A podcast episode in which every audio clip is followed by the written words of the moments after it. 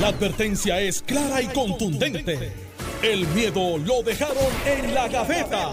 Le, le- le- le estás dando play al podcast de Sin, miedo, de Noti1630. Buenos días, Puerto Rico. Esto es Sin Miedo, Noti 630. Soy Alex Delgado y está con nosotros Alejandro García Padilla, que le damos los buenos días, gobernador. Buenos días, Alex. Encantado de saludarte, encantado de estar aquí nuevamente.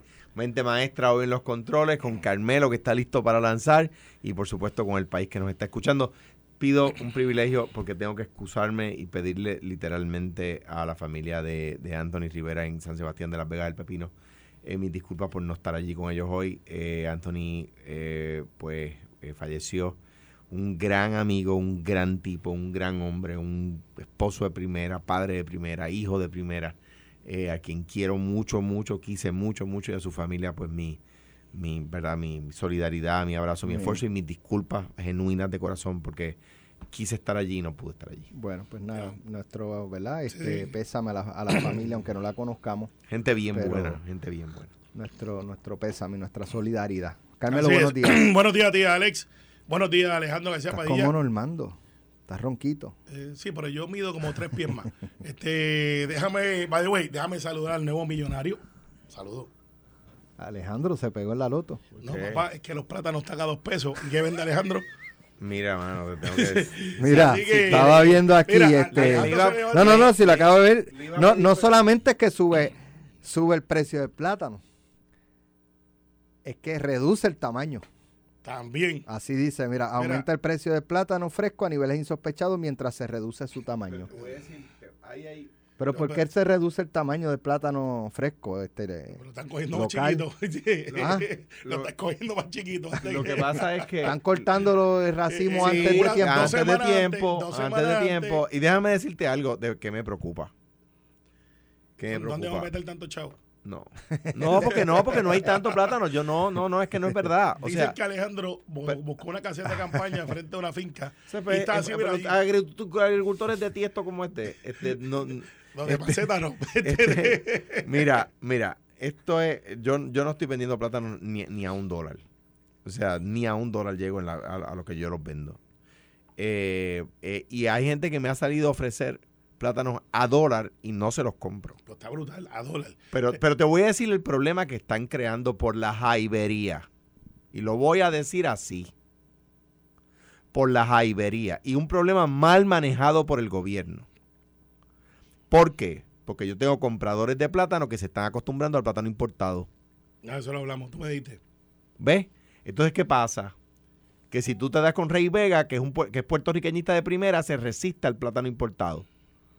Pero hay otros que compran plátano que dicen el, el empacado al vacío, el que no es congelado, el empacado al vacío hace el mismo trabajo y la gente no se da cuenta de la diferencia. Yo me doy cuenta. Sigue, sigue, sigue trayéndolo. Yo Entonces, pero per- permíteme un segundito, este, porque lo que estoy hablando de dueños de restaurantes que saben de esa vaina, ¿verdad? Este, entonces, ¿qué pasa? La jaibería de los que quieren, en primer lugar, yo no compro un plátano a dos pesos ni a peso tampoco, Está ridículo. porque producirlo le cuesta lo mismo y se lo quieren ganar todo. Se lo quieren ganar todo. Eso es jaibería. De un problema mal manejado por el gobierno, mal manejado, que se provocó, una escasez a raíz de Fiona, porque se demoró mucho en permitir que los que tradicionalmente venden plátanos importaran plátanos porque tenían que ser los que tradicionalmente lo hacen. Porque luego esos son los productores. Entonces, ¿qué pasa? ¿Qué pa- te, paso el patrón en un segundito. Entonces, ¿qué pasa? Que, el, que el comprador se está acostumbrando al plátano importado de gente que tradicionalmente no le vendía. Oye, para explicarle un poquito, porque obviamente Alejandro y yo sabemos, y Alex también, que lo que pasa es que Agricultura compra y se los vende a los que producían para mantener esa vena abierta. no vaya a ser que venga alguien que. Algunos que producían, al que, que- a quien me vende a mí no tiene para venderme. Está bien, pero por ejemplo, Carmelo que no se dedica a eso. Eh, de momento yo consigo una finca en Colombia y no me dedico a eso. Y cuando pase Y, la. y- y estás vendiendo plátanos hoy. estoy vendiendo. Pero cuando se acabe, dejo de vender. Quebré al que estaba en la finca. Ese- eso es lo que están provocando. Eh, Entonces, ¿qué pasa? Pero yo hablé con esto con el secretario, porque una, yo, secretario es una buena Yo- persona. y yo- yo, yo, lo siempre. yo pero- quisiera tener y algún día tendré el coraje de ser agricultor como mi abuelo. Porque para ser agricultor tienes que tener coraje. Es del bueno. porque es un casino donde tú apuestas y esperas al resultado. Y, de verdad es, yo que, como dice Alejandro, yo soy de vuelto casero, aunque aspiro a hacer algo un poquito más. Le digo a los jóvenes que nos están escuchando que el retorno de inversión en la agricultura es más seguro que en muchas profesiones. Claro que sí. y, se está moviendo. Lo que quiero decir es lo vulnerable, Alex, que estamos en nuestra cadena alimenticia y no lo reconocemos. Estamos hablando del plátano. No estamos hablando de, estamos hablando del plátano. En el caso mío me doy cuenta, Alejandro, porque una de las razones de que no soy exitoso en el gimnasio es yo te consumo plátano fuera de relajo cuatro veces a la semana. Duda. Cuatro, yo no como arroz. Yo no como arroz casi. No como casi pan, no como dulce. El, el café sin azúcar. camino. Mi almidón. No, no, te dejes. No, no, mi almidón, Alex. Yo soy. O sea, yo veo a mí, yo soy de plátano. Ahora te pregunto algo, Alejandro. El guineo es farináceo también. ¿Es, la misma historia o es distinta? Guineo siempre se importa. Uno ve el barco de Dole entrando por allí por la pero Aquí no se produce. Se produce mucho. Allí está Fabre, Bananera Fabre. Y pero más, menos que el plátano. Pero menos que el plátano. Y se consume menos también que yo. Es, la información que yo tengo. Lo que, lo que yo no quiero es que el, lo que yo no quiero es que el comprador de plátano se se es que obviamente que llame. Este programa lo escucha todo el mundo. Yo me sorprendo mucho legislador, al gobernador cuando está, porque me ha escrito, y el secretario de Agricultura que nos escucha. A quien pues que, nos llame. Eh, me dice, mira, nosotros no estamos importando plátano. No, el secretario no es importable, eso es verdad. Te está diciendo la verdad. Por eso no, oye, no pero, pero, por ejemplo, a quien yo le compraba, a, los, distintos eh, eh, agricultores, que yo le compraba tradicionalmente plátano, no están importando plátano. Ellos no importan plátano. Entonces, ¿qué pasa? El, el, el, consumidor se está acostumbrando. Acostumbrando. Y el jaiba, que, que, bueno, hay gente que me ha salido a vender plátanos a pesos. Eso está brutal. Y les he dicho que no. A dos pesos no le voy a decir aquí al aire lo que le contestaría yo que hiciera con los plátanos al que me lo venga me venga a vender un plátano a dos pesos. No voy a decir al aire lo que le voy a decir yo que haga con los plátanos. Que dé gracias a Dios que son más pequeños. Carmelo no se dice con las presiones perdidas por el Zapadilla. es que todo el mundo se lo sabe lo que él dijo. Pues claro. o sea, no podía coger otra cosa plátano. Mira, ¿a cuánto generalmente, Alejandro, tú que estás en ese mercado? ¿Cuánto es el mercado normal del plátano? No, no, existe tal cosa porque, por ejemplo, cuando hay escasez... Ah, que lo llame. Eh, Llámate al secretario de Agricultura. Cuando hay escasez, yo, he llegado a comprar plátano a 80 chavos. Y cuando, cuando no hay escasez, cuando hay lo que le llamamos en, la, en, el mercado buche, pues están a 25 y 30 chavos. Pues, pues, está bien y eso está bien. A dos pesos. ¿Cuánto vale? Ok, yo sembré, ayer sembré 20 semillas de plátano. De primera. O sea que eso es, de tú sabes. sembré 20. La sembra la ve así que me va, me va para. Pero yo no siembro para vender, yo lo siembro para, para el vacilón que me gusta. Para, las amistades. Que me gusta esa, esa cosa. ¿Cuánto me sale a mí esa mata de plátano desde que yo la siembro y la abono hasta que la cosecho? Va, a variar. pero más o menos, más o menos. Bueno, es que lo, lo que voy, voy, voy, voy. Lo que pasa es que, por ejemplo, si tú diluyes. Llámalo ya, Alex. Si tú diluyes el, el costo de los abonos, de los fertilizantes, de los herbicidas, de, de, de, acondicionar la tierra, porque no la, porque no rotas cultivos, sino que mueves la, ¿verdad? Lo que hace es rotar la propia tierra. Eh, eh, si lo, diluyes en 100 cuerdas o lo diluyes en media cuerda, pues el costo por mata pues, varía grandemente. podemos decir 5 o 7 pesos una mata de plátano. Contra que no, no, tengo la respuesta así por decirle por una mata de plátano. Pues normal, pero Carmelo que sembró como siembro yo en mi patio. Eh, que tengo patio allí en el campo de Guaynabo. Lo, lo, que pasa es lo siguiente, ¿sabes? Va de camino a una finca o algo. Eh, lo que pasa es ah, que, nos, escucha mucha gente. Que nos pueda llamar. Pues, de hecho, ayer, en una ratificación de, de Guaynabo, esas que yo hago de, política, mucha gente que, son ejecutivos que no están en el gobierno, me dice, yo los escucho ustedes todos los días. Y siempre me dicen, Carlos encima Alejandro. Digo, ese programa no es para eso es de análisis. ni yo e, este programa es de análisis. Ni yo a ti. Ahora te voy a decir la verdad. Yo me, encuentro con mucha gente del Partido Popular y mucha gente del PNP que no me dicen, por supuesto, caerle encima a, Carmelo. Eso turba con los que tú te juntas. Pues no, yo, ¿verdad? Este, son dos o tres que son, este, bravos. no, no son como los que yo me encuentro, que me dicen, oye, qué bueno, me gusta la dinámica de ustedes. A veces hay gente que me dice, mira, yo soy PNP. Mira, este, y me gusta la dinámica de ustedes. eso me pasa mucho. De hecho, yo lo iba a comentar, lo, de, lo del plátano, pero era algo este pasajero. Pero es que plátano, aquí todo el mundo come plátano. Abril, en abril y mayo va a haber plátano otra vez y, va a haber mucho plátano. Plátano y guineo. Secretario Ramón González, buenos días. Buenos días, Alex, a ti, a Carmelo y a Alejandro. ¿Cómo que el plátano es más chiquito y cuesta más? Mira. suave, Piro, suave. No caiga, no caiga. Usted no tiene que decir, secretario, usted no tiene que decir lo que yo dije de qué debe hacer con los plátanos el que los vende a dos pesos. Usted se lo dije yo, no tiene que solidarizarse conmigo. Sí, pero tú dijiste... escuchando a Alejandro y, el que lo escucha eh, piensa como que sabe de plátano. Recuerda que nosotros somos sembradores de cizaña todos los días y eso de ahí al plátano hay un paso. Se parece al trigo, no, no, no, que, que Alejandro, tú destacabas que esto era parte de culpa del gobierno. No, yo lo que dije fue, y lo digo, ¿verdad? el secretario sabe el aprecio que le tengo, y el respeto que le tengo y el apoyo que, le doy.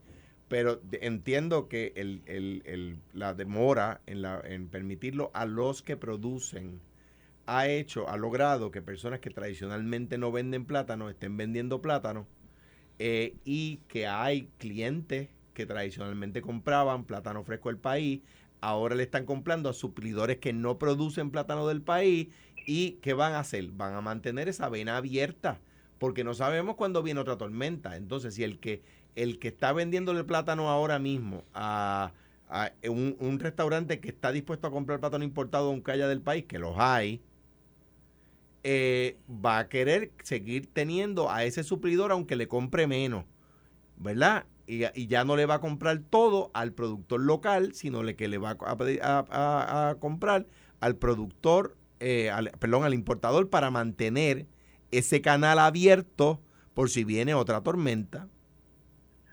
Mira, varias cosas, eh, porque el asunto es, más complejo que eso. Y, perdón, secretario, perdón, una cosa más y el secretario de DACO debería intervenir en el precio, porque a dos pesos por plátano es una jaibería.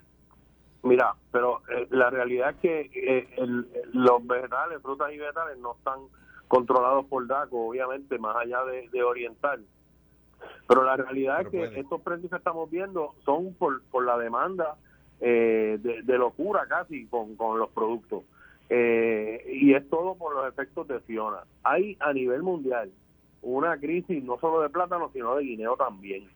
Eh, ayer mismo salió un reportaje de la FAO indicando de los altos precios de los, de los guineos a nivel mundial y, y escasez hasta cierto punto. En el caso de los plátanos, hay, y principalmente también por unas enfermedades que no tenemos en Puerto Rico, que una de ellas el fusario 4, que es destructivo para las plantaciones. Eh, nos corremos un riesgo, pero la realidad es que el plátano en, en República Dominicana, Ecuador, Costa Rica, en todas partes está caro. Estamos hablando que nosotros recibimos hace dos meses cotizaciones de 75 eh, centavos por unidad. O sea que está bien caro en otros lugares. Hay noticias de República Dominicana, de los periódicos allá, que los plátanos a nivel de supermercado están a 75, 80 centavos. Eh, para, imagínate, para el valor adquisitivo de República Dominicana, eso es todavía más caro que aquí. Así que eh, yo creo que los consumidores tienen que ser precavidos, los agricultores tienen que ser conscientes de que tienen que establecer unos precios razonables, eh, aún con, la poca disponibilidad que hay de productos. Y lo que menciona eh, Alejandro en cuanto al plátano importado, que hay que distinguir que ese plátano viene sin cáscara, viene montado, sellado al vacío. Más fácil. es un riesgo que nos tomamos cada vez que hay un huracán, de que más gente se mueve a ese producto y eso eh, perjudica al agricultor local. Eh, y, de plátano yo sé un poquito, llevo como 35 años viviendo de eso. Eh, así que definitivamente es un riesgo que nos corremos, pero eh, no porque abrir las importaciones el precio va a disminuir. El precio va a disminuir después de marzo, abril, cuando empiece a haber más disponibilidad local. De acuerdo. A mí lo que me preocupa, secretario, es que es que pues como, como, como productores, ¿verdad? Que usted y yo conocemos, gente buena que, que eh, se dedican a, cultivar y viven de eso, eh, pues van a vender menos productos cuando los cuando continuemos, ¿verdad? Eh, consumiendo plátano importado, que como usted, como usted bien señala, ya viene sin la cáscara y empacado al vacío. O sea que el, el, aquellos que hemos eh, aquel que mínimamente ha hecho un sancocho, este, ha tenido que, que, dos o tres plátanos, este, sabe lo difícil que es. Imagínese 20 mil plátanos a, semana. Pues, pues, esta tendencia viene viene ocurriendo. De George cogimos un palo porque la gente siguió utilizando mucho el plátano mondado. Venía un plátano que venía ilegal en Paila, que lo veía tú mismo que le vendes a supermercados y a algunos restaurantes, eh, le llegaba allí, eso se Querido amigo, en Georgia yo estaba en la universidad todavía. Eh, estaba sembrando otra cosa. Ay, Dios mío. Eh, Carmelo. En el Partido Popular, chico, estaba sembrando... cizaña. Cizaña. Pero es una realidad. es bien importante también a nivel de finca. Yo hablo con agricultores todos los días están vendiendo en eh, unos eh, 80 centavos hasta 1.20, pero ha ido bajando entre 80 y un dólar. Hay que preguntarle a esos supermercados que tienen el plátano a 2 dólares, ¿a cómo lo pagaron? ¿Cuánto pagaron? ¿Y por qué pretenden duplicar lo que pagan por el producto? Y yo, yo creo que DACO, digo, además de que obviamente puede intervenir, debe intervenir, porque eso es una... Eh, y de nuevo, a, usted ve, esto es así de sencillo, y lo digo como lo decía cuando era secretario de DACO, usted ve un supermercado que le está vendiendo el plátano a dos pesos, no vaya a ese supermercado. Punto. De, de, váyase para otro supermercado. o sea, que le cueste. Gracias, secretario, por estar con nosotros. Siempre a la orden, los escucho. Abrazo, Piru. abrazo. Secretario de Agricultura, Ramón González. Vamos a la pausa y vamos a seguir hablando de agricultura, pero política. Política. Estás escuchando el podcast de Sin, miedo, de Noti1630. El momento en que habló de la estadidad. Habló de Puerto Rico, we will be no, le llamó la atención más el, el, besito de Jill Biden y el esposo de, Eso es el ángulo. de Kamala Harris. Ese es el ángulo, ese es el ángulo. No empiece. es el ángulo. Es, es el ángulo. Es el ángulo. Tuve que mirar dos veces. Pero, es el ángulo. Ay, a mí qué me importa. También, ¿eh? que si fue, fue. Es una casa blanca unida. Este, Seamos inclusivos. Relaciones abiertas. No, no, no, creo. Pero, pero, pero. No, no, pero se vio comiquísimo porque pareció este. Digo, no sé, hay, hay medios que adjudicaron que se dieron un besito de piquito en la boca. Pero no te acuerdas La esposa de Biden y el esposo de Kamala Harris. ¿No te acuerdas? Ayer el PNP estaba diciendo que le estaban pidiendo a Biden que mencionara la estadidad de Puerto Rico y que el DNC pidió que mencionara la estadidad de Washington y de Puerto Rico, ¿verdad? DNC eh, aquí. No, allá. no, que Winter Meeting y, lograron que se aprobara una resolución. De para pedirle a Biden que mencionara la estadidad para Puerto Rico. Y. Bueno, Biden. No la mencionó. No, mira, y te voy a explicar. Es obviamente en el, el DNC es un brazo político del partido de, pues, irónicamente, el partido demócrata, pero es que funciona diferente. Porque aquí el PNP, el presidente es. Allá en el Partido Demócrata tienen un presidente que es aparte y el presidente entra a su partido, pero es como una franquicia aparte. De hecho, eso se ha debatido si en Puerto Rico debemos de hacer lo mismo. Yo pienso que no. Eh, yo también pienso que no. En el PNP había gente que decía, mira, vamos a separar la gobernación del partido. No, es un error. Pero Ayer Biden, ¿qué fue lo que hizo? Primero, llevó a la escuelita a algunos que se pusieron imprudentes y que dejaron mucho que decir cuando se pusieron de pico a pico en un mensaje de, Estado. O sea, en la, republicana no todos empezaron como que a gritarle, eh, tal cosa, que, mentira, eh. Y Biden hizo algo que yo solamente vi en una ocasión Obama hacer. Que le dijo, en aquel caso Obama le dice, mire, por eso fue que yo revalidé. Y créanme, yo estaba ahí, yo por eso le gané ocho años. Entonces, y Biden, que todo el mundo cree que es una persona que, no todo el mundo, que algunos han tratado de montarle el mote de que no tiene agilidad mental, de que se le olvidan las cosas, que saluda a gente imaginaria, fake news. todas esas cosas. son fake news. No, Alex, sal, de ese cuerpo. son, fake news. son fake news. Lo que mucha gente no sabe es que Biden es gago. Y él cuando, es, cierto, eh, Biden tiene, eh, desde, desde, no ahora, siempre, y a veces cuando habla, él como mucha pero ¿qué tiene que ver ser gago con extender la mano y que no haya nadie? No, pero eso es otra cosa. Yo creo que eso es un vacilo del mismo, diciendo como que ya que ustedes dicen esto, pues aquí estoy. Pero ayer demostró agilidad mental y pudo controlar un congreso que logró que McCarthy se tuviese que parar a aplaudirlo. Cuando dijo, vamos a pararnos por los seniors, vamos a pararnos. Los llevó a la escuelita. y, y yo creo que Biden a su ritmo, que no es que quizá quisiera mucha gente, ha podido mantener estas cosas. Desempleo más bajo. La inflación ha bajado en seis meses. Hay una guerra ahí Hay una guerra y nos hemos mantenido estable. Bien. Estable. Así que yo creo que Biden ha hecho el trabajo y la gente lo ha menospreciado y ha hecho mucho mejor de lo que esperaba mucha gente. Bueno, ya escuchamos la parte demócrata. Y ahora no vas a mejorar. Ahora le toca a Alejandro. La parte republicana. A los republicanos. Ay, Dios, qué Para escuchar otro ángulo. Qué, complicado me lo ha puesto. No, mira, yo creo que fue un buen, un buen mensaje en los méritos, ¿verdad? Eh, eh, me parece a mí que las cafrerías esas de ponerse a gritarle al, al, presidente que, que, se, han copiado aquí que dos o tres de PNP y populares. que dos o tres han hecho en Puerto Rico eh, dañando la institución no solamente de la gobernación sino sino de la propia asamblea legislativa verdad que, no está para eso no yo he estado viendo estos días los debates en el en el Parlamento español y de un lado y del otro o sea se dan durísimo y mientras uno está hablando es un debate en el otro lado el otro está escuchando, ¿verdad?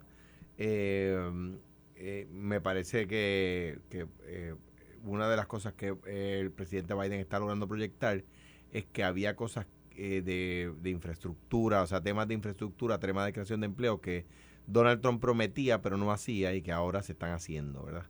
en ese sentido, pues, me parece que, que está, presto para la reelección. Yo creo que está, que es un mensaje De, un candidato que va a al próximo tema que mencionaste lo de lo del Parlamento español. Vean este Tu Catalonias en, en Netflix que es sobre ah, la independencia de, Cataluña. Bueno, sí. Eh, estaba bastante explicativo de, ¿verdad? Sí.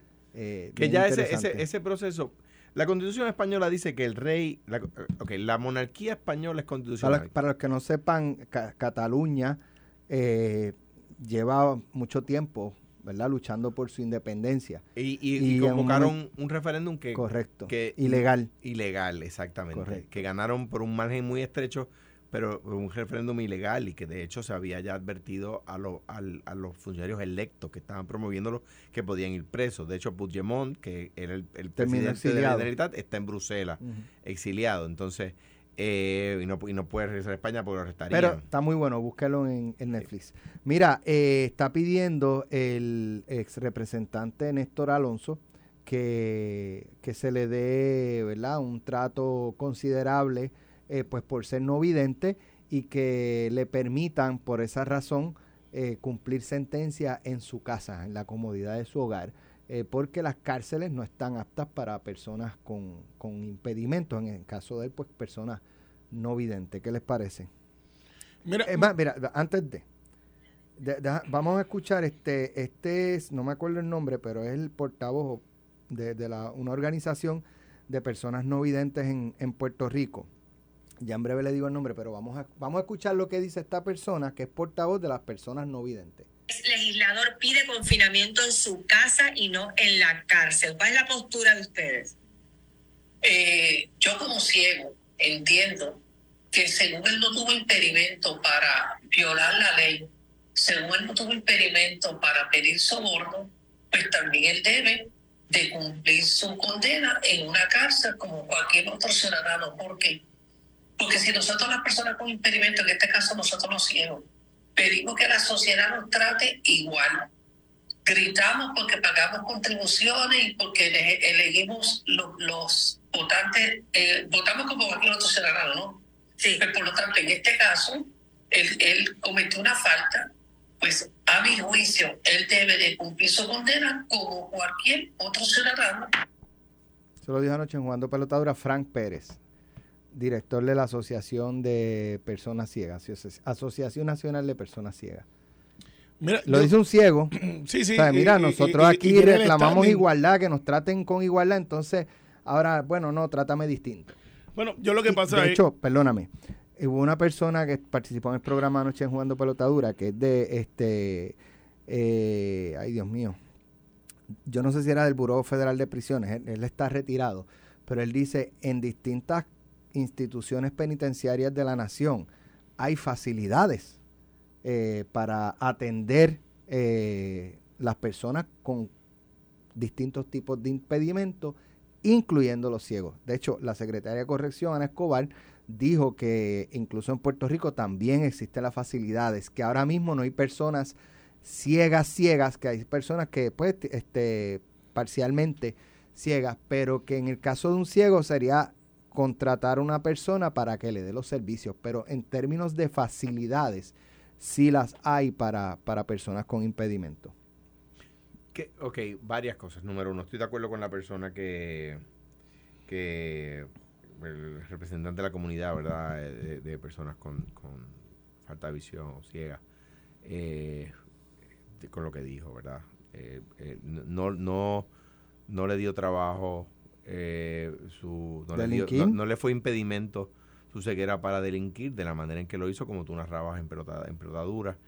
Eh, Alex, eh, ahora bien, ciertamente las facilidades carcelarias tienen que tener este esa Me imagino que por ley. eh, sí, por ley ADA, eh, American with Disability Act, eh, tienen que tener la fac- lo- ¿verdad? lo- las facilidades mínimas para, para que pueda tener una, una tratársele con dignidad, ¿verdad? Cuando la persona eh, eh, pierde el derecho de la libertad, no, no pierde su dignidad, ¿verdad? El Estado no puede violar la dignidad del ser humano. En, en el caso de la Constitución Federal no está explícita esa De protección. hecho, En la de Puerto Rico sí.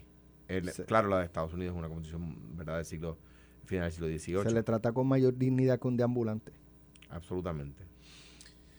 Es duro porque pues tú te pones la- el, el- los zapatos de esa persona, eh, pero ves el sistema y el sistema está diseñado para atender esas necesidades también.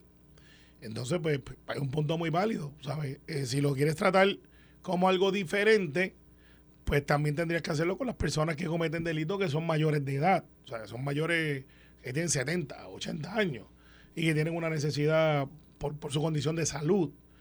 Eh, y yo que he jugado golf con un no vidente, lo hice hace como cuatro semanas con Juan Carlos Consuegra, y juega golf, de hecho. O sea, con las limitaciones como, como cualquier otra persona. Yo no pudiera hacer lo que él hace. Eh, y, y tú ves esa lucha por no me mires de una manera diferente. Yo soy un ser humano que me puedo valer por mí mismo. Y ves esa lucha continua eh, versus los que tenemos la, la visión. Pues entonces, el mismo trato para todo el mundo, la misma vara para todo el mundo. Claro, con las condiciones que acabamos de mencionar, que hay que tomarlas en consideración. Eh, y el arreglo se hará, pero el sistema, yo estoy seguro que no sería la primera persona no vidente. Ahora, desde el lado de la defensa, está diciendo mi cliente no representa un peligro para la sociedad y bajo un monitoreo este, y, y house arrest por un crimen de cuello blanco, pues no es una persona que vaya a matar gente. Yo, casi todos los casos de corrupción, Sí, sí. por, les- por- ¿verdad? Que hemos visto son personas que no representan un, Un peligro peligro, para para, la sociedad y tienen que cumplir Claro, cárcel. por eso. Así que una de cal y una de arena, al final el veredicto, en mi opinión, va a ser hagan el acomodo razonable dentro de la institución y pues... Además de que esas personas sabían Que se estaban exponiendo a que los atraparan a ir cuál- presos. Exactamente. A ir presos. Exactamente. Digo, yo, como saben, para mí el sistema, o sea, el, el mecanismo de del cárcel es una cosa tan tan prehistórica, ¿verdad? No, no, no debo decir prehistórica, pero tan tan Sí, pero está ahí. Está ahí. Pero Mira, con este- cárcel y, y- y no, no los disuade. Imagínate que la- fuera, imagínate que fuera Ese- sin cárcel. Eso es verdad porque la pena no disuade. Lo que disuade es la certeza de que te van a atrapar. Exacto. Vamos a ver, Alex. Vamos a ver qué pasa. Vamos a ver qué pasa. Jennifer González, citada, decía Iván Antonio Rivera esta mañana. Yo fui a la, comprar. la citaron para el, el- el lunes que viene, lunes 13 de febrero, el día sa- antes de San Valentín. Yo fui a comprar decía- popcorn al colmado que va a Carmelo y no había. Decía, Tú, Tú tú- te se lo lo llevó compraste todo, todo. se lo tú tienes todo. cara de Mira, que tú compras Pop. Decía Iván Antonio esta mañana en, en A Palo Limpio, pero ¿a quién se le ocurre citar a una, a una persona recién casada el día antes de San Valentín una vista? Que ¿Sabes? La verdad es que, la verdad es que cuando Iván Eso lo dijo Iván Antonio Rivera en A Palo Limpio a esta quien, yo, mañana. a quien yo le digo el talibán de, de- de cariño. No, pero fuera de broma, ella, ella se excusó, ya tenía unos compromisos previos y creo que acordaron para el 17. Algo así. que jueves o Así el viernes. Ella, ella 17. envió unas fechas alternas. Ya sabemos que cerca. ese día, esos días va a haber sustituto de Carmelo aquí en Sí, el sí, programa. porque tú vas a estar comiendo popcorn. este, apúntenlo. No, dejen- dejen eso, apúntenlo. dejen eso. apúntenlo. Me dicen que- me dicen que el, el representante Héctor Ferrer, que Héctor Ferrer, que es una persona muy inteligente, lo conozco hace muchos años. sé que ustedes lo conocen muy bien igual también, eh, eh, tiene sus asesores y está trabajando, ¿verdad? Su, su línea de preguntas. ¿Qué debe decir Pero que de, allí? de Fortaleza insisten en enviarle preguntas. para que haga. Ay, Dios mío. Mira, la última vez que ustedes se pusieron a vacilar nada. con eso, hubo gente que me llamó. Carmelo, a ver me si dicen estaba que tú estás mandándole preguntas a Héctor Ferrer Mira, para que estemos claros. Jennifer González citarla a la cámara es un error. ¿Por Es un error. ¿Por qué? Primero porque ella, ella vivió y, y presidió ese, ese entorno. Tiene muchos aliados allí que van a llegar allí. Eh, van a llegar allí. Ok, va- vamos, vamos a trasladarnos al jueves que viene. Tarán, llega, Tarán, Ye- me gusta. eh, llega Tarán. Jennifer, tarán, para, para que te traslades. ¿Viste? Sound effects. Tarán. Tarán. Llegaste el jueves. Te- entró Jennifer por ahí. Comisionada, ¿qué usted va a decir? La verdad, nada más que la verdad. Ah, mire, póngase bajo juramento. Yo juro decir la verdad, no la verdad. Eh, ¿Cuál es su nombre? Jennifer González. Su posición, comisionada residente. Fíjate que ella envía la carta como vicepresidenta del PNP. Vicepresidenta del PNP. Los de- la cosa está en los detalles. Oiga, ¿usted hizo estas expresiones? Sí. Eh, ¿Usted se reafirma en las expresiones? Sí. Eh, ¿Usted tiene evidencia de, de- o tiene algún caso que usted pueda sustentar esas expresiones? Son expresiones que yo hago en mi libertad de expresión dentro de un proceso político donde yo puedo decir lo que yo quiero decir. No, no, pero es que usted tiene que decirme quién lo dijo. No, eso no le concierne a usted. ¿Qué va a hacer? ¿Qué, De qué- verdad. Yo no, No, sé no. qué es peor. De verdad. No, no, pero- pero- Yo, no sé qué. Pero Si ese- esa fuera la línea, yo no ese- sé qué ese es es un peor. escenario. Yo no, yo no, yo no, Eh, yo no creo que esa sea la línea de pregunta y definitivamente no creo que esa sea la línea de respuesta. Pero espérate, ahora vamos para el segundo escenario. Tarán, otra Tarán. pasó la página. Llega allí y le dice, mire, usted ha sido, usted dijo esto, alguien la coaccionó. Yo tengo aquí cuatro declaraciones juradas de gente que están dispuestas a decir que los llamaron Pues muy bien. para X y Z. Ah, ok. Tráigalo. Entonces, de alguna manera tienen que aparecer esas personas necesitadas. Claro. Y entonces va a empezar dos Entonces es cosas. un éxito la vista. Entonces, empieza la Que guerra. pase el senador Nelson Cruz. Ajá. Exacto. Que nos escuche. Digo, ex senador. Y Nelson lo que plantea es, por lo que yo he escuchado, de que, de que él, cuando él hizo su transición del Senado a su puesto de carrera como vigilante, pues tuvo coger unos entrenamientos y, y le han dado unos turnos que no son los que él quiere. Pero tendría que, eso es otra cosa. Él tendría que probar que, que, que dentro de su entorno, él tiene derecho a otras cosas que no sean privilegios llamados porque fue senador. ¿Sabes? Yo llegué ahí, usted es vigilante. Ok, pero ¿dónde le toca? Pues le toca aquí. ¿Lo mandaron para otro lado? No, en el entorno que usted estaba antes, sí. Ah, me están poniendo a trabajar los fines de semana y yo tengo seniority. Pues es un asunto que tú planteas administrativo. Pero- Diferente a que voy para tal actividad y me movieron porque fui a tal actividad. Ese no es el caso de Nelson. Es otra cosa. Ah, No, ella dijo, ella dijo dos cosas. te te vamos haciendo Uno, que los amenazaron con votarlos, no con Ajá. cambiarles horario. Y dos, que eran presidentes municipales. Y que yo sepa, el senador no, o si es presidente municipal, tú que eres No, no, no no lo es. Ah, pues no se refería a Nelson. y entonces, vamos entonces, Cruz. vamos entonces a lo otro, para no darle tanto color. Yo he dicho públicamente y la comisionada contestó que yo hablé con el presidente de la Asociación de Futuros Alcaldes, con Josian, que es de Peñuela, cacho. Me dice, mira, yo estoy en el chat, ningún- nadie me ha traído a mí hoy, porque si tú tienes, mira, me están llamando, entre ellos se hablan. Sí, pero lo que pasa es que si, si el presidente de, de- de la asociación esa de, de presidentes municipales no electo, que es lo que son. Sí, Bueno, tiene otro nombre, el futuro Este, alcalde. eh, sí, sí, pues, eh, they wish. Este, bueno, sí, por eso están ahí. Este, eh, eh, eh, eso es como los alcaldes populares son, son de Amazon, los ustedes son de Wish. Pero anyway, imagino, no, sí, este- últimamente, por, por- por eso Mira, que hacen tantas mira, el, mira, el tema, el tema es el siguiente. El tema es el siguiente. Cuando hubo las vistas del Cerro Maravilla, ya en otras épocas, fue porque el Estado no investigó o amapuchó. ¿Verdad? Aquí Héctor Ferrer está haciendo su trabajo. ¿Por qué? Porque el Estado ha decidido no investigar. O sea, tú tienes, no cualquier puertorriqueño, tú tienes a la comisionada residente por segundo cuatrenio, funcionaria electa por el pueblo de Puerto Rico, que de- de la Cámara. expresidenta de la. Cámara, abogada, que está delatando públicamente la Comisión de Delitos Graves y el Estado llamado a investigar procesar y probar la comisión de esos delitos, decide mirar para otro lado. O sea, discriminar por razones políticas es un delito grave. Entonces, ¿qué pasa? El Estado decide, no, nosotros no vamos, nosotros no vamos a hacer nada. Entonces, ahora digo yo. Cuando dice el Estado del Departamento de Justicia. Sí, y bueno, y el, el propio gobernador dijo no que no se investigue. No, no dice, no hay, no hay que investigar nada que no se ha dado, es una instrucción que no se ha el dado. gobernador, o sea, el gobernador fue secretario de justicia. ¿Cómo él sabe que no se ha dado? Porque no la dio. Punto. O sea, si- No, si- entonces él no sabe. ¿Puede haber habido algún Ah. jefe de agencia que lo haya hecho? Ah, ¿Sí o no? pues Puede no sé, ser, pues- dentro pues- de pues- pues esa las posibilidades. nunca se dio. Porque la pregunta Pero ella no es dijo que se estaba O sea, ¿cómo no el sabemos? gobernador puede certificar que eso no se dio? porque no la dio. No, no, no. Y no. un jefe de agencia pudo haberla dado sin que él lo sepa. Claro. Pues, ¿Qué sé yo? Pues claro que puede, Carmelo, ¿Cómo que tú no sabes? porque- porque- la, la- respuesta es sí, pudo por- haber pasado. va- vamos- no vamos- quiere decir que pasó, pero pudo haber Vamos a la pasado. pregunta. Y eso no se debe investigar. Vamos a la pregunta. Ese evento de la comisionada era de campaña.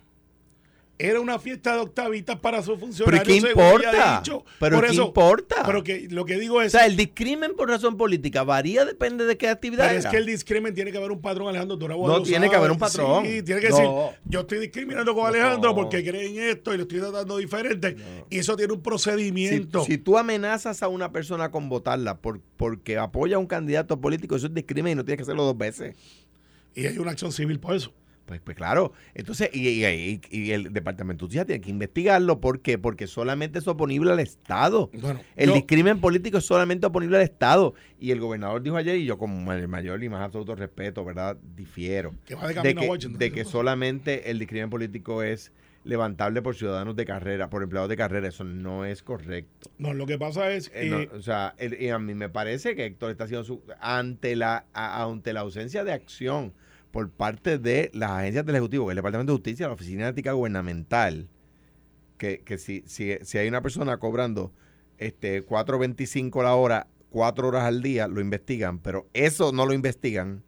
Bueno, yo lo que te puedo decir es que Héctor Ferrer vio una oportunidad de reinsertarse, porque obviamente todo el mundo sabe que él está mirando a la comisaría, lo O sea, está ocultando. aquí tú dijiste, Pero espérate, aquí tú dijiste voy, un voy. día, dijiste un día, opinaste sobre el caso de Miguel Romero y te citaron. Entonces, esto por, por una expresión que tú hiciste en radio. Entonces, la comisionada residente se lo dice al planeta Tierra y no la citan. Veremos, pero yo creo que cuando ella se sienta allí, se va a encontrar con un candidato o precandidato a la comisaría residente, como lo es Héctor Ferrer Santiago, eh, que está viendo una oportunidad de reinsertarse ante eh, Pablo José o José Pablo, que, que, que está corriendo por ahí. Tú te haces el que no te No, sabes. yo que no me lo sé. Eh, Pero tú no quieres que yo le diga el huevito, no quieres que le diga el niño Pablo, entonces te hago decirle. No, eh, no, pero no, entonces. le no, tienen miedo, no, no, sé. por favor. Bendito Sí, no quedó existe. con el canto No yo creo que se quedó con la candidatura, eso Y- sí. y- y con la, y con la candidatura dentro del Partido Popular se quedó. Con la comisaría. Se va a barrer la pero, curva. ah, que, pero pe- que, que se corre un riesgo imitando una política y una mujer inteligente como lo es. no es. Este, a, a la, a una vista, pues claro. Yo creo que Jennifer no le va al break. Que es un error, es una cosa. Yo no estoy de acuerdo con que sea un error. Que, que tiene que estar bien preparado, pues claro que tiene que Pero estar ¿cuál es la preparación? Porque tú te preparas para preguntarle lo Pero que yo acabo de Carmelo, decir. Carmelo, ella está grabada delatando un delito grave y un discrimen político Y por no parte va- de este gobierno. y- y no va a echar o sea, lo que yo- pasa es que, lo yo que, creo que bendito, lo pasa es que Héctor Ferrer está haciendo lo que ustedes en el PNP no se atreven a hacer para defender al gobernador. Espérate, Héctor espérate. Ferrer está haciendo Espérate. lo que ustedes no se atreven Te a hacer. Te equivocas. Por eso los PNP están enojados con ustedes y contesto con Héctor. No, no, me imagino. Porque están me la gente de Pierluisi, no digo yo los PNP, la Mira. gente de Pierluisi Dime, piensan hoy que Héctor Ferrer hijo está haciendo lo que ustedes no se atrevieron a hacer para defender en la institución Pues pública. déjame, déjame corregirte como secretario general, como amigo, pero sobre todo como PNP. En el PNP. No- no admitas en- eso en en el. PNP, si lo digo y somos más y no tenemos Pero miedo. ¿cómo tú admites que eres Somos PNP público? Pero con un, como dicen en el campo, con un fronte brutal. Al igual que ustedes se atreven a decir que son una pe- Acuérdate especie que los atención. PNP, los PNP extinción. dicen, los PNP, Mira, la manera Alejandro, de afirmarse el PNP es Coge- Alejandro, ¿y pero, qué? pero cogete un break. Dale. Cógete un break, a ver, eh, por favor. Yo lo que te digo es, yo no estoy de acuerdo con las expresiones de ella. Yo creo que la base del PNP no he visto a nadie, analistas, todo el mundo que diga, esas expresiones son correctas. Me reafirmo. que en la base del PNP, que yo estoy todos los días, todos los días, no quieren una primaria para la gobernación, de un gobernador que ha hecho un buen trabajo, la apoyan a ella para la reelección como comisionada residente, eso en su momento se verá y creo que esas expresiones no son las correctas porque no ocurrió. Y yo te lo puedo decir de primera mano porque yo soy el secretario general del PNP. Y si algo así hubiese pasado, como me entero de mil cosas, que son una de las virtudes de la Secretaría, las de pro y en contra, eso no ocurrió. Y allí, eh, de mil cosas, y allí lo que pasó fue que alguien le vendió la idea de que iba a ir mucha gente a su fiesta de octavita y no y habían siete eventos del PNP ese día y el gobernador tenía 300 y pico de personas en Salinas, las mujeres tenían las como las octavitas, tenían ahí un grupo de mujeres, en el grupo había un grupo electoral de la comisionada electoral en tres pueblos diferentes, Pichi, Gaby y yo estábamos en otros pueblos. No fueron y entonces alguien le dijo, "Ah, los intimidaron." Y ella lo repitió, pero yo estoy seguro que ella sabe que en el PNP nosotros no. De sea, hecho, que ella va a ir allí a decir, no tres, fue verdad. tres días después de esas expresiones hubo un Pues- directorio. Pues lo que tú esperas que ella diga que eso no fue, que eso no es cierto. Bueno, que no le consta. Pues- pero que nadie ella dice. dijo algo que no le contaba. No le consta. Y tres días después hubo un O sea, directorio. ella, tú la ves a ella diciendo, yo dije algo no, que no, no, me no, consta. yo no puedo hablar por ella. Tres días después, tres días después hubo un directorio y allí yo pregunté tres veces, ¿alguien tiene otros asuntos que atender?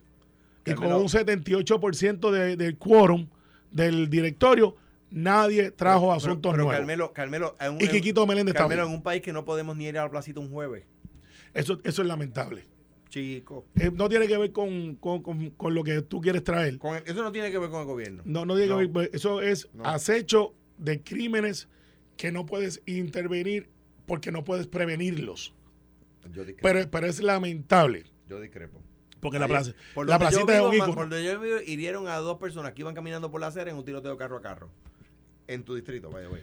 Este, eh, ayer matan a uno y hieren a qué sé yo cuántos en la placita. Un jueves en la placita y no se puede ir, mano. Bueno, lo que pasa es que como Yo creo que sí se puede ir. Esos Yo- son Sí, casos aislados. aislados. Son Es casos acecho. aislados. Fueron a buscarlo. O sea, no se puede ir a Mayagüez porque mataron o hirieron a dos guardias y mataron way, a by the otro. way, by the way, en cuanto a Mayagüez, déjame decir lo siguiente.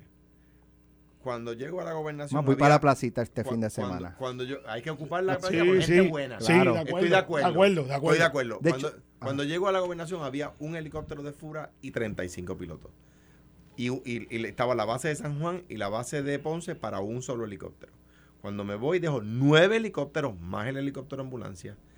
Y habíamos abierto una base en Mayagüez. Llega el PNP, Bueno. Dale, dale. empiezan a groundear los, los helicópteros, cierran la base de Mayagüez. Y ayer, para atender el tiroteo de Mayagüez, tuvieron que volar desde San Juan. Mañana hablamos de eso porque yo tengo otra información. Pero ¿sabes qué, Alex? Alejandro debe correr otra vez. Llévatelo. Debe correr otra vez.